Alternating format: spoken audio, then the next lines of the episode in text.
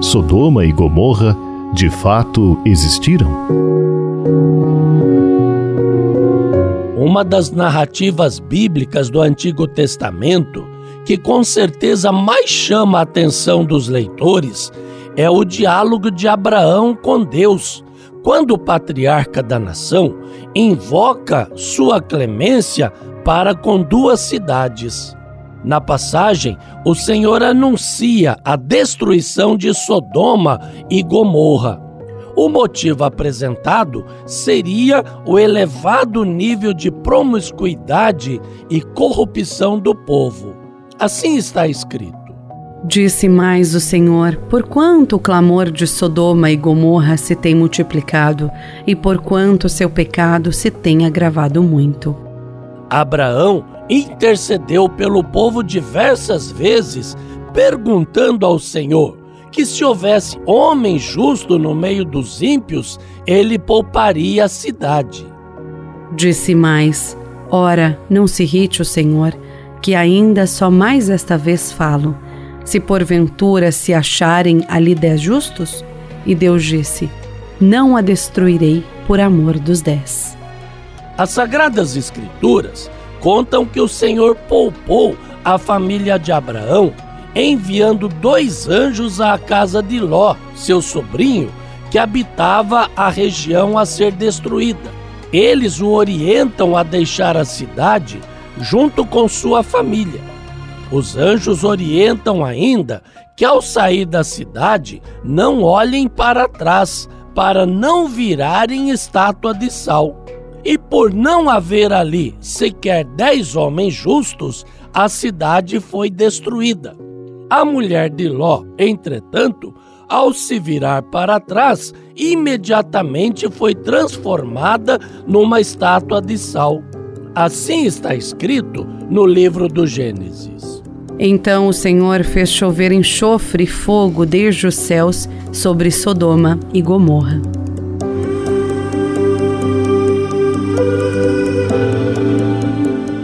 Localização das cidades de Sodoma e Gomorra.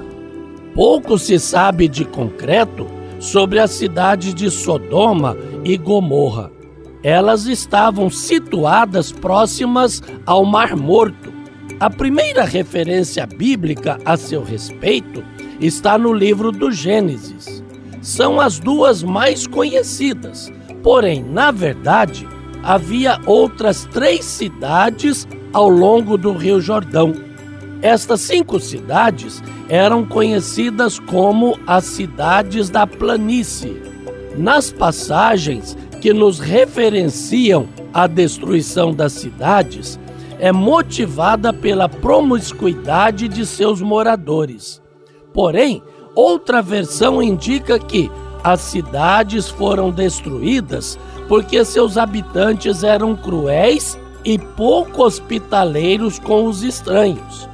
A falta de hospitalidade comum naquela época era muito criticada por ser uma atitude contrária à fraternidade como está escrito no Evangelho de Mateus, que diz: E, se ninguém vos receber, nem escutar as vossas palavras, saindo daquela casa ou cidade, sacudi o pó dos vossos pés.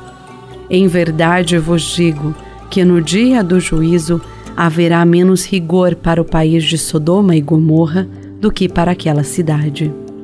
Outras informações históricas mostram que essas cidades da planície tiveram um passado difícil por serem muito cobiçadas.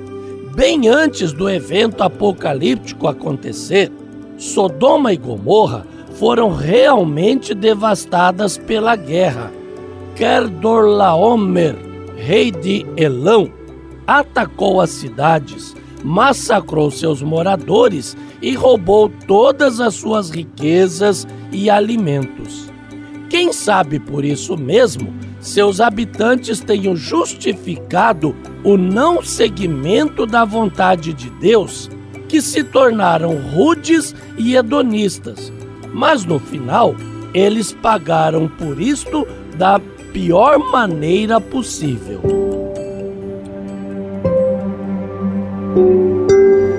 O pecado de Sodoma e Gomorra.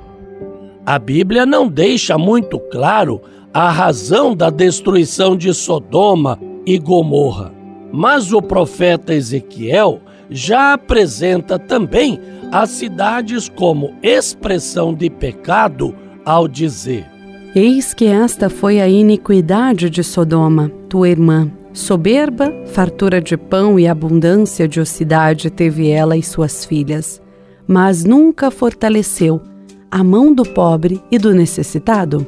O profeta Jeremias, por sua vez, acrescenta um detalhe a mais nesta questão. Mas nos profetas de Jerusalém vejo uma coisa horrenda.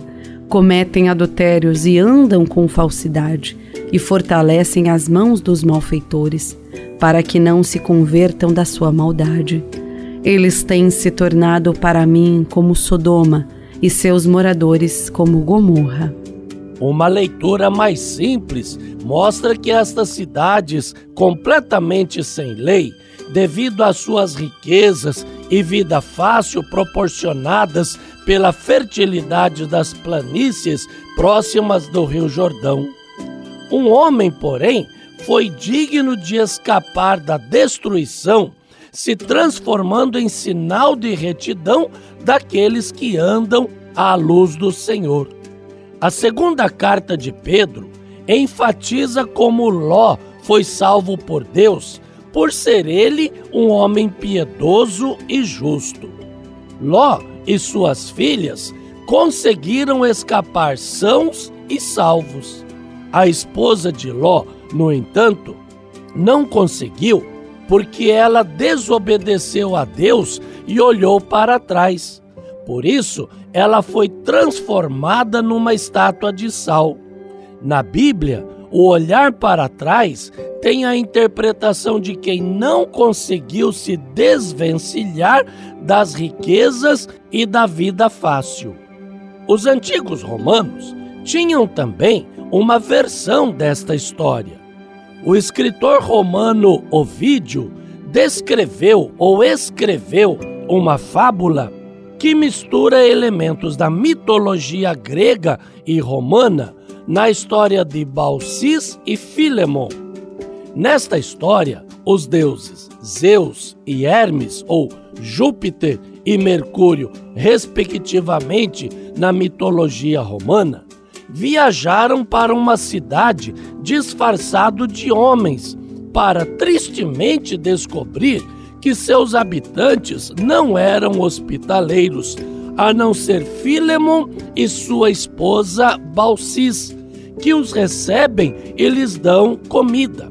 Os deuses então se revelam, avisando o casal para fugir, pois eles destruiriam a cidade. Existe também uma versão da história no islamismo, a Sura Hudi, no capítulo 11, versículo 81 do livro do Alcorão, tem uma versão ainda pior, pois lá está escrito: Então viaje com sua família no escuro da noite, e não deixe nenhum de vocês olhar para trás, exceto sua esposa. Ela certamente sofrerá o destino dos outros. Razões da destruição das cidades. Não existe uma clareza nos motivos que levaram à destruição das cidades impenitentes.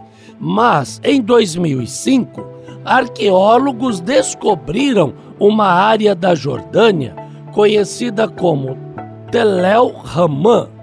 As ruínas e os objetos ali encontrados indicam possivelmente a localização das cidades da planície, com evidências de que o lugar foi devastado pelo fogo. Objetos de cerâmica que lá foram desenterrados mostram que a cerâmica se transformou em vidro depois de ser exposta a temperaturas extremamente altas. A falta de água, as altas temperaturas do deserto e a terra que se tornou imprópria para a produção podem explicar as razões dos habitantes abandonarem as cidades.